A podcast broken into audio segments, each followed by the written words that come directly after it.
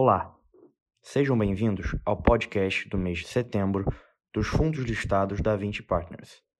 Eu sou o João Gabriel Bandeira, responsável pelo relacionamento com investidores da área imobiliária e agro da 20.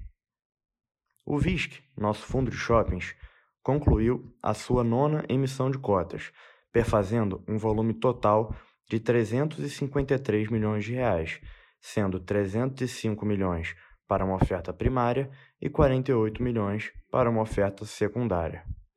No VILG, nosso fundo de galpões logísticos, foi assinado um novo contrato de locação no Caxias Park. O prazo do contrato é de 36 meses e o inquilino ocupará uma área de aproximadamente 1.300 metros quadrados. No momento, a taxa de ocupação do ativo é de 38%. O Vino, nosso fundo de escritórios, apresentou um aumento de liquidez de mais de 50% quando comparado com o primeiro semestre de 2023, com o volume diário negociado retomado a patamares de 1,2 milhão de reais por dia. O Viur, nosso fundo de imóveis urbanos, anunciou uma distribuição de rendimentos no valor de 7,2 centavos por cota, o que representa um dividend yield anualizado de 10,8%. O VIF, nosso fundo de fundos, anunciou a distribuição de rendimentos de 7 centavos por cota, o que representa um dividend yield anualizado de 10,1% sobre a cota de mercado ao final do mês. Além disso, a cota patrimonial do fundo apresentou um retorno de 7,8 pontos percentuais acima do IFIX desde o IPO do fundo. O VCRI, nosso fundo de recebíveis imobiliários, distribuiu 7,5 centavos por cota, o que representa um dividend yield anualizado de 10,9% sobre a cota de mercado ao final do mês, sendo esse um dos maiores do segmento. Por fim, o VICA, nosso Fiagro imobiliário, distribuiu 12 centavos no mês, apresentando hoje uma alocação em 33 ativos, apresentando também um portfólio diversificado por segmento e por região. Para comentar em maiores detalhes os resultados de setembro dos nossos fundos, tenho hoje aqui as pessoas-chave na gestão dos fundos. Rafael Teixeira, que irá entrar em maiores detalhes do VISC, o Matheus Canalha, do VILG, a Érica Souza, do Vino, o Luiz Felipe Araújo, do VIF, o Douglas Cáfora, do VIUR, o Gustavo Cortes, do VECRI e o Bruno Spielberg, representando a equipe de gestão do VICA na qualidade de Head de Análise de Crédito. Olá, Rafael. Conte-nos agora como foram os resultados do VISC no mês de setembro. Olá, João, e a todos que nos ouvem nesse podcast. Continuamos observando uma boa performance dos shoppings no acumulado do ano. O NOI caixa acumulado do portfólio superou em 3,2% o nível orçado e apresentou um crescimento de 12,6% quando comparado ao mesmo período em 2022.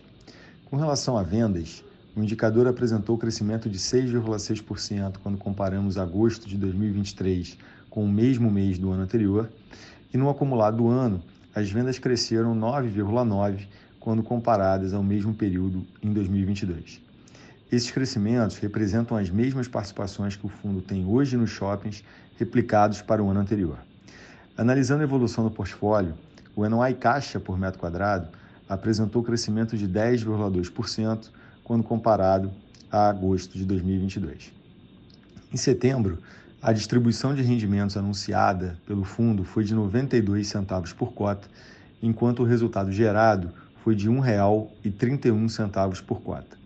Este resultado foi impactado positivamente pela conclusão da venda parcial do Guatemi Bosque, que gerou um resultado não recorrente de 65 centavos por cota. Após a distribuição, o fundo ainda conta com resultado acumulado não distribuído de 99 centavos por cota que poderá ser utilizado para distribuições futuras. Os indicadores operacionais dos shoppings do fundo em agosto continuaram apresentando crescimento quando comparados ao mesmo mês em 2022. A taxa de ocupação manteve a tendência de alta apresentada nos últimos meses, atingindo o patamar de 93%. Além disso, os níveis de desconto e inadimplência líquida permanecem em patamares saudáveis de 1,9% e 1,3%, respectivamente.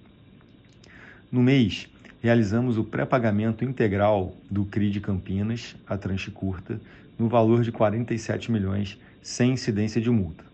Este movimento foi negociado em conjunto com as vendas parciais dos ativos, com o objetivo de reduzir a sua alavancagem, levando-a para o patamar de 15,6% dos imóveis do fundo. No dia 20 de setembro de 2023, divulgamos um fato relevante informando que o VISC passou a integrar a carteira do índice internacional Global All Cap. Esse movimento contribuiu para a elevada liquidez do fundo no mês, registrando um volume médio de negociação diária de 12 milhões de reais. Em 2 de outubro, conforme anúncio de encerramento da nona emissão de cotas do VISC, foram subscritas e integralizadas novas cotas que perfazem o valor de 305 milhões. De maneira concomitante, foi encerrada também uma oferta secundária de cotas do fundo, realizada por um cotista de referência, no volume aproximado de 48 milhões. Agora eu passo a palavra ao Matheus, que vai falar sobre o VILG, seus resultados e últimos acontecimentos relevantes do fundo. Obrigado, Rafael, e olá a todos. No mês de setembro, a distribuição de rendimentos do VILG foi de 70 centavos por cota, dentro da faixa estimada de rendimentos para o terceiro trimestre de 2023, que se encontra entre 65 e 72 centavos por cota. O fundo assinou um novo contrato de locação no ativo Caxias Park, condomínio logístico localizado em Duque de Caxias, Rio de Janeiro. Conforme informado nas comunicações do mês de agosto, já havia sido firmado acordo comercial com este inquilino e as tratativas estavam avançadas. Com o desfecho positivo das negociações e assinatura do contrato, o inquilino passa a ocupar dois módulos do galpão 2 do empreendimento, os quais possuem 1.281 metros quadrados, correspondentes a 2% da BL do ativo. O prazo do novo contrato é de 36 meses, com vencimento no ano de 2026. No momento, a taxa de ocupação do ativo é de 38%. A gestão do fundo, em colaboração com seus parceiros comerciais, está trabalhando proativamente na busca por novos ocupantes para as áreas remanescentes. O fundo possui atualmente um portfólio de 15 ativos logísticos localizados em sete estados do país, somando 590 mil metros quadrados de ABL própria. Atualmente, o fundo apresenta 78% de seus contratos de locação com vencimentos a partir de 2026 e um prazo médio de vencimento dos contratos de 4,1 anos. A ocupação financeira é de 88%, sendo 31% da receita imobiliária do fundo atribuída a locatários que praticam atividades de e-commerce, seguidos de 26% no segmento de transporte e logística, 10% em alimentos e bebidas, entre outros, configurando uma exposição relevante a setores bastante resilientes. Agora eu passo a palavra para a Érica, que vai falar sobre o Vino, seus resultados e últimos acontecimentos relevantes do fundo. Obrigada, Matheus, e olá a todos. No mês de setembro de 2023, o Vino anunciou a distribuição de rendimentos no valor de 6 centavos por cota, equivalente a um dividend yield anualizado de 8,6%. Além disso, o fundo continua com 3 centavos por cota de resultado acumulado não distribuído, e a gestão continua estimando que o rendimento médio mensal distribuído pelo fundo até dezembro deste ano se situa entre 0,058 e 0,068 por cota. Desde junho de 2023, a liquidez do fundo aumentou mais de 50%, retornando a patamares de 1,2 milhão por dia. A cota ajustada encerrou o mês de setembro avaliada na B3 em 8,42. Conforme anunciado anteriormente, no dia 6 de setembro foi assinado um novo contrato de locação para 647 metros quadrados do edifício Brooklyn Business Square. Além do incremento na taxa de ocupação resultante deste novo contrato, a Casa de Saúde de São José cumpre atualmente o prazo de 90 dias de aviso prévio para rescisão parcial da área que ocupa atualmente no BMA. Todos os efeitos previstos até então levam a taxa de ocupação final do portfólio para 95,1% em outubro e comprovam que, apesar de ser um momento de intensas alterações na forma e no modelo de trabalho, podemos observar que a qualidade e flexibilidade dos ativos do Vino têm sido fundamentais para atrair os mais diversos tipos de locatários e manter altas as taxas de ocupação no portfólio. Agora eu passo a palavra ao Luiz, que vai falar sobre o VIF, seus resultados e os acontecimentos relevantes. Obrigado, Érica, e olá a todos. No mês de setembro, o IFIX, Índice de Fundos Imobiliários da B3, apresentou variação de 0,2%. Essa foi a sexta alta mensal consecutiva e o índice ultrapassa os 12% de rentabilidade no ano. Já o IBOV, índice de ações da B3, caiu 0,7% no mês, ficando perto dos 116 mil pontos, com alta de 6,2% no ano. No caso do VIF, durante o mês de setembro, o fundo apresentou uma rentabilidade na cota patrimonial de 0,1%, o que representa 0,1 ponto percentual abaixo da variação do IFIX no mesmo período. No acumulado do ano, a rentabilidade do VIF chegou a 13,1% e supera a rentabilidade do IFIX em 0,8 ponto percentual. A cota patrimonial do fundo encerrou o mês com valor de R$ 9,36, enquanto a cota mercado fechou a R$ 8,31, o que representa um desconto de 11,2% para o valor patrimonial da cota. Com relação às movimentações, no mês de setembro, o fundo movimentou mais de 8 milhões de reais entre compras e vendas, continuando o movimento de investir no mercado primário, acessando algumas ofertas que estão em andamento. Nesse caso, destacam-se novamente as entradas nas ofertas de FIs de shoppings, o HGBS VISC, com quase 4 milhões de reais. Com isso, o segmento de shopping se consolida como a principal aposta dentre os segmentos de tijolo na carteira do VIF, representando 24% dos ativos do fundo.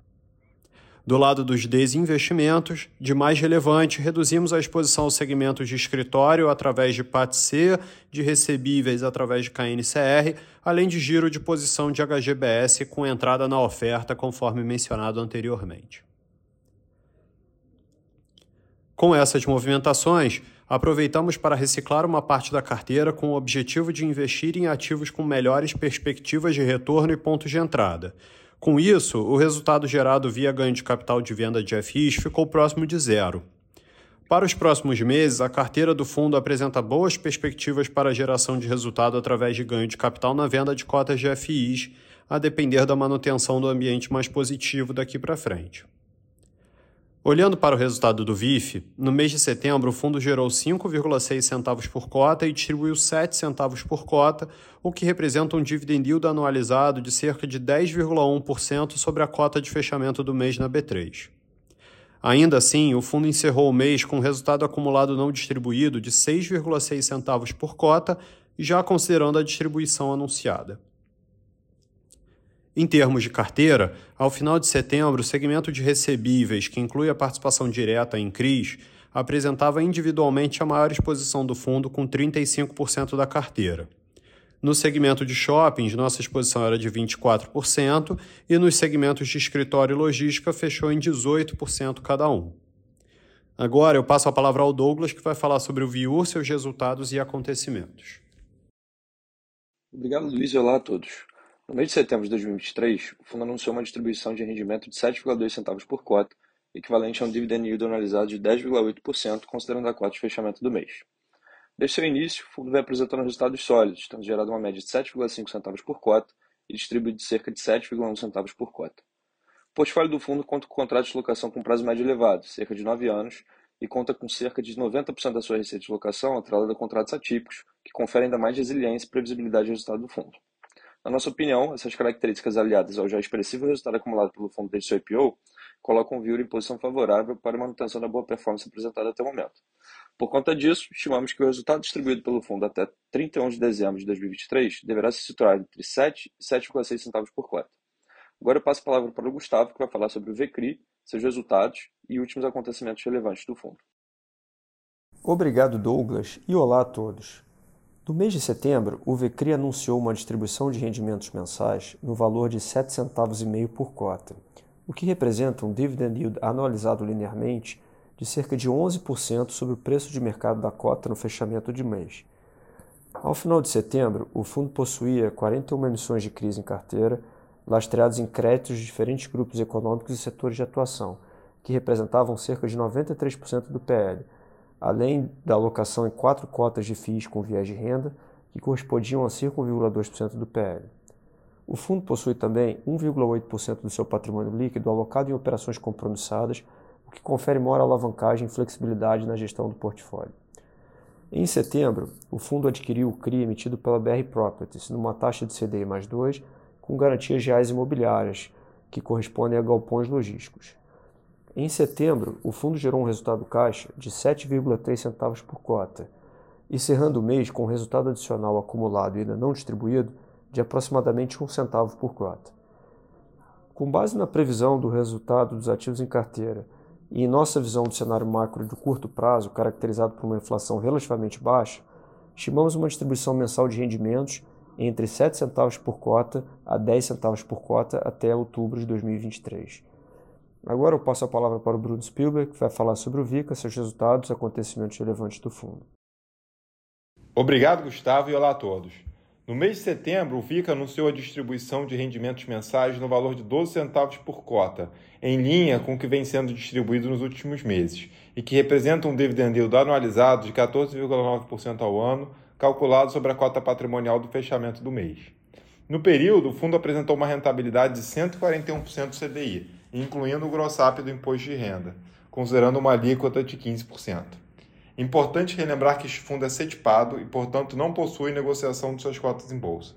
O fundo gerou um resultado caixa de aproximadamente 12 centavos por cota no período e usou uma pequena parte do resultado acumulado para compor a distribuição no mês. Ao final do mês de setembro, o fundo possuía 29 emissões de CRAs e 4 emissões de crise em carteira, lastreadas em créditos de diferentes grupos econômicos, que representavam cerca de 98% do PL do fundo. A taxa média da carteira está em CDI mais 4,5% ao ano, com duration inferior a 3 anos. O patrimônio líquido do fundo ao final de setembro era de 375 milhões de reais. Continuamos atentos às oportunidades de mercado, focando em uma gestão ativa, buscando a construção de uma carteira diversificada, sustentável e rentável. Agora, devolvo a palavra ao João para os comentários finais. Obrigado, Bruno, e muito obrigado pela atenção de todos. Gostaríamos de ressaltar que nosso canal de RI está à disposição para dúvidas e esclarecimentos. Acesse o nosso site 20fundoslistados.com e receba todas as informações dos fundos em seu mailing. Até o próximo podcast.